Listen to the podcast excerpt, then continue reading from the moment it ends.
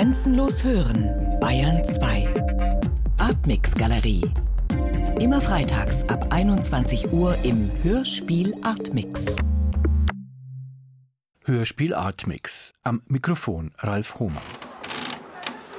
Auf der Kunstbiennale in Venedig präsentieren sich nicht nur Nationen mit den Mitteln bildender Kunst in ihren Pavillons und Palästen, jeweils wechselnde Kuratorinnen und Kuratoren der zentralen Ausstellung zeigen, welche künstlerischen Positionen sie für diskurswürdig halten. Späterer Kauf auf der der Venedig-Eröffnung nachfolgenden Art Basel nicht ausgeschlossen. Venedig ist jedoch auch immer Gelegenheit für Debatten und Kollateralevents. Zum Beispiel veranstaltete nun zum zweiten Mal das Fürstentum Liechtenstein ein Symposion. In den wunderschönen Räumen des Museo Correr am Markusplatz. Genauer gesagt in dem historischen Prunktrakt, in dem die österreichische Kaiserin Sissi einst ihr Venedig erlebte. Thema des Liechtenstein-Symposions Art in Data Space, Kunst im Datenraum.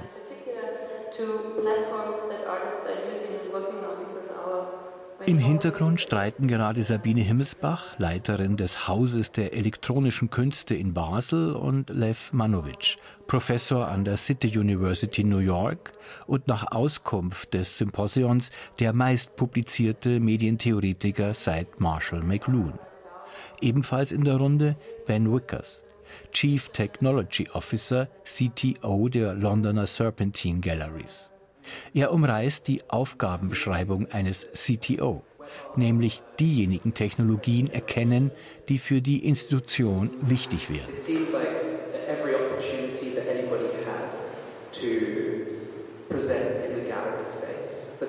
Die zu diskutierende These des Symposions, die Digitalisierung greife immer tiefer in die Realität ein und davon bleibe auch der Kunstraum nicht unberührt.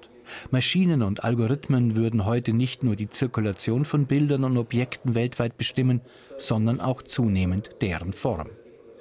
Also künstlerisches Kerngeschäft. Was bedeutet Digitalisierung für die Arbeit von Künstlern und Kuratoren? Einer Frage, der der Hörspiel Artmix bereits seit Anfang des Jahres nachgeht. In der lockeren Reihe Hashtag Kreativität fokussieren wir die Bedingungen der künstlerischen Produktion heute. Was ist neu? Was hat sich verändert? Gerade im Zuge der Digitalisierung. Zum Beispiel, was den Stellenwert oder die Entwicklung der Kreativität betrifft. Vor dem Symposion habe ich mich deshalb mit Gerd Lorwenk getroffen. Der Amsterdamer Medientheoretiker und Professor am dortigen Institute of Network Cultures wird den zweiten Panel des Liechtenstein Symposions bestreiten. Ich erinnere mich, dass wir uns bereits 1995 in Venedig gesehen hatten zur Gründung der Mailingliste NetTime, Netzzeit, die immer noch existiert. Sie dient der sogenannten Netzkritik und beeinflusst die Debatten der digitalen Kultur bis heute. Wie 2019 das Liechtenstein-Symposion Art in Data Space war 1995 die NetTime-Gründung hier in Venedig auch ein Kollateralevent der Kunstbiennale, veranstaltet von den Berliner Kunstwerken. Was sind die Debatten heute auf der NetTime-Liste? Ja, heute geht es vielleicht nicht mehr direkt darum, was wir von Facebook und äh, Google halten oder wie damals, was wir uns äh, vorstellen bei dieser kalifornischen Ideologie. Ich denke, NetTime befasst sich sehr mit Fragen der Technologie ganz allgemein. Und zum Beispiel, sehr viele Leute haben sich zum Beispiel beschäftigt mit dieser Frage, was äh, eigentlich los war mit dieser Software von Boeing, äh, diese 737, davon sind zwei ja, runtergekommen und dabei sind sehr viele Leute ums Leben gekommen. Und was ist da intern genau äh, passiert? mit dieser Software. Softwareherstellung, Qualitätskontrolle und so weiter. Und das ist natürlich eine ganz spannende Frage weil es da eigentlich geht um diese tiefe Einbettung dieser diese Technologien in Institutionen, Unternehmen und damit befassen sich natürlich jetzt äh, auch viele, weil das Teil ihrer Alltag ist. Hat sich die Kreativität durch die Digitalisierung verändert? In den letzten, einfach mal so einen Horizont zu geben, in den letzten 10, 20 Jahren? Kreativität hat sich erstmal losgelöst von Kunst und Kultur. Ne? Das, äh, Kreativität wird vor allem heutzutage von Manager äh, erwartet, ja? nicht von Künstlern. Das ist schon äh, eine einmalige Verschiebung eigentlich, die da stattfindet. Und das, das wundert mich äh, sehr und ich finde es, finde es auch richtig, dass wir uns ganz, ganz intensiv mit dieser Business-Kultur äh, beschäftigen. Sobald man das Wort äh, Kreativität hört, muss man eigentlich an, an Geschäfte machen äh, denken. Und das ist richtig so. Das ist richtig so, sagen Sie. Ja, das ist richtig so, weil das sind die Leute, die heutzutage bestimmen eigentlich, was Kreativität ist. Und deren Entscheidungen, die sind auch viel, viel wichtiger. Die Entscheidungen, die, äh, sagen wir mal, äh, in Silicon Valley getroffen werden und äh, wie dort über Kreativität nachgedacht werden, die sind so viel wichtiger als irgendwelche Kunstakademie in Frankfurt oder München oder wo auch immer. Sie hören den Hörspiel Artmix. Ich unterbreche das Gespräch mit dem niederländisch-australischen Medientheoretiker Gerd Loving, das ich am Rande der 58. Kunstbiennale von Venedig geführt habe, um Ihnen einige biografische Informationen zu geben. Gerd Loving ist Direktor des Institute of Network Cultures an der Amsterdamer Universität für angewandte Wissenschaften. Seit 2009 lehrt Gerd Loving an der European Graduate School im schweizerischen Saas-Fee. Er forschte unter anderem an der Gesellschaft für alte und neue Medien Wach in Amsterdam und ist mit dem Berliner Medienaktivisten Piet Schulz Mitinitiator der Mailingliste für Netzkritik, NetTime und von weiteren medientheoretischen Forschungsplattformen in Australien und den USA. Am Quit Facebook Day 2010 löschte er seinen Facebook-Account. Gerd Loving publizierte in den 1980er und 1990er Jahren zu sogenannten neuen Medien im Rahmen des Autorenkollektivs Bilvet. Seine jüngste Publikation, zusammen mit Mieke Gerritsen, Made in China, Designed in California, Criticized in Europe. Dieses Buch, Untertitel Amsterdam Design Manifesto, befasst sich mit der Inflation des Designbegriffs und ist Thema des zweiten Teils unseres Gesprächs. Ja, weil wir haben jetzt über bildende Kunst geredet, aber die, die gleiche Geschichte äh, hat natürlich äh, das Design auch äh, durchgemacht. Alles ist jetzt Design. Sehr, sehr viele Leute, die überhaupt keine Ahnung haben von Ästhetik oder vom Bild, nennen sich Designer und sind auch Designer. Man kann alle möglichen Prozesse heutzutage designen. Und ja, in diesem Manifest stellen wir also die Frage, wie weiter, wenn wenn alles Design geworden ist. Verhält es sich da mit dem Design genauso wie mit der Kreativität, dass das sozusagen diffundiert in alle einzelnen Verästelungen der Gesellschaft? Ja, aber natürlich gibt es auch Leute, die nach wie vor diesen Beruf haben. Und es gibt auch äh, sehr viele Schulen, wo man diese Software lernt und ähm, zum Beispiel die, das Designen von Apps? Ja, Apps, ja, die, diese ganze äh, Gestaltungsindustrie. Und die ist groß. Und diese Frage, die wir hier stellen in diesem Manifest, ist vor allem auch natürlich eine Frage für diese neue und stark anwachsende Berufsgruppe von vor allem jugendlichen Leuten. Wie haben sich denn die Arbeitsbedingungen von Künstlerinnen und Künstlern durch die Digitalisierung verändert? Also die Produktionsbedingungen? Kann man da etwas Markantes feststellen? Man sieht, dass eine ganz, ganz kleine Gruppe, die die Plattformen besitzen und äh, bestimmen, dass sie in der Lage sind, sehr wohl äh, damit ihr Geld zu verdienen. Nicht mit diesen Arbeiten selbst, sondern mit alles drumherum. Ne? Über die Inhalte, die die Künstler herstellen und ja, die Erfahrungen eigentlich, die die äh, Benutzer damit machen. Und was weiterverkauft wird, sind nicht die Kunst, Künstler oder die Kunstwerke, sondern die Erfahrung der, der Benutzer. Die Erfahrung wird weiterverkauft.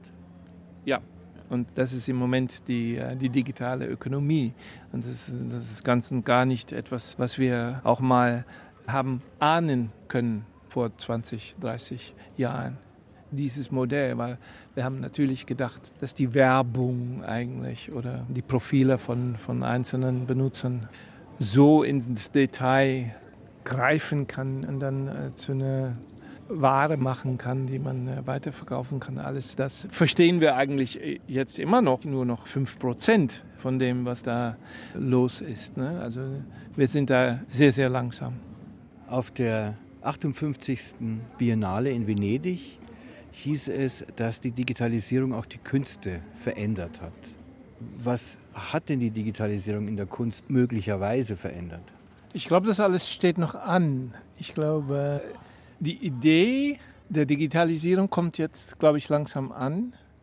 Wir sind so, hm, sagen wir, 30, 40 Jahre später und die Kunst hat es entdeckt. Das ist schon mal was. Ne? Das bedeutet doch einiges, weil wir haben immer noch die Idee, dass Kunst noch etwas oder vielleicht schon damals, irgendwann, irgendwann hat Kunst mal was mit Avantgarde zu tun gehabt, nicht? Und diese Idee ist äh, ganz verloren. Also die Digitalisierung kommt 30, 40 Jahre später an in der Kunst.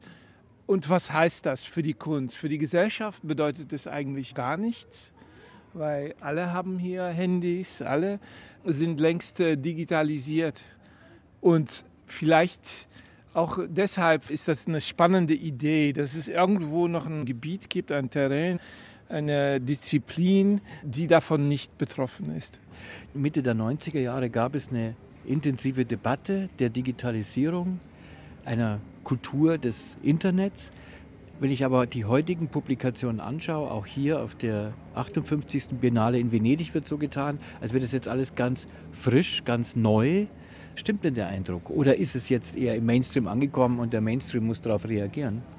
Ja, Internet hat vor 50 Jahren angefangen. Die Netzkritik ist 25 Jahre alt. Und äh, für die große Mengen, für die Massen, kommt das jetzt erst 2019 richtig äh, ins Spiel. Ja, diese Verzögerung verwundert mich. Ich schreibe auch explizit über das Thema. Ne? Warum äh, gibt es diese Verlangsamung der Kritik? Nicht? Die Technologie beschleunigt. Wir haben den Eindruck, dass alles sehr, sehr schnell geht. Nur die Betrachtung, die Reflexion, die Kritik ne, wird immer langsamer eigentlich, ist mein Eindruck. Hm? Und das ist schon an sich ein interessantes Phänomen, was man äh, eigentlich betrachten soll, diese Verlangsamung. Ne? Es gibt also keine Beschleunigung, wie die äh, Accelerationists sagen. Ja, aber es heißt ja, es ist alles so schnell. Aber die Kritik, sagen Sie, ist langsamer. Heißt es dann, dass zum Beispiel die Ökonomie, die digitale Ökonomie schneller ist?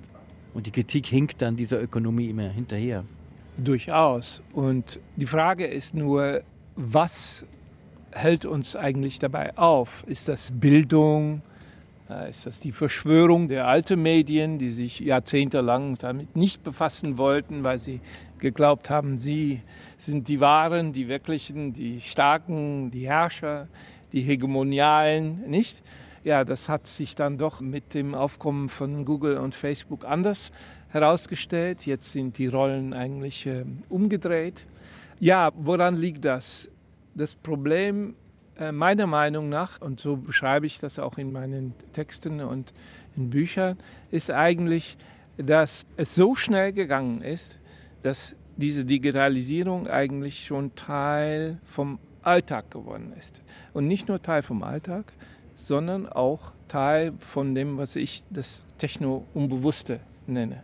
Also das heißt, äh, dass man es gar nicht mehr mitkriegt. Ich kriege eigentlich auch jetzt gar nicht mehr mit, dass wir dieses Gespräch im Moment digital aufnehmen. Nicht? Darüber habe ich nicht mal nachgedacht. Das ist nicht visuell, das, ja, ja. Und dieses Unsichtbare der Digitalisierung, auch eine Unsichtbarkeit die besonders bequem ist. Alles, was mit Digitalisierung hat, hat mit Bequemheit zu tun. Ne? Es ist kreativ und äh, läuft gut, hört sich gut an und ja, eigentlich alles sehr smooth.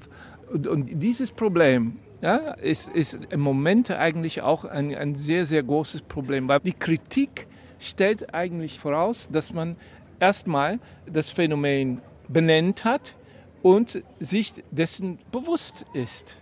Ja? Wenn das immer mehr unbewusst wird, ja, das ist ein Problem. Ja? Wie kann man etwas Unbewusstes kritisieren?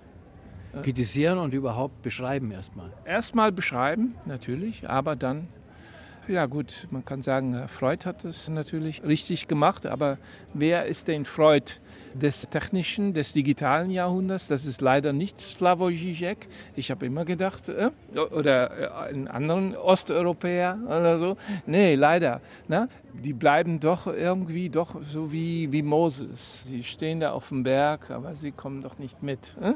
Sie ziehen nicht mit ins digitale Land. Und das ist natürlich auch ein Problem, dass wir kaum Vordenker haben. Hier ist der Hörspiel Artmix. Sie hörten ein Gespräch mit dem niederländisch-australischen Medientheoretiker Gerd Lovink am Rande des Liechtenstein-Symposions Art in Data Space, eine Begleitveranstaltung der 58. Kunstbiennale in Venedig. Am Mikrofon verabschiedet sich Ralf Hohmann.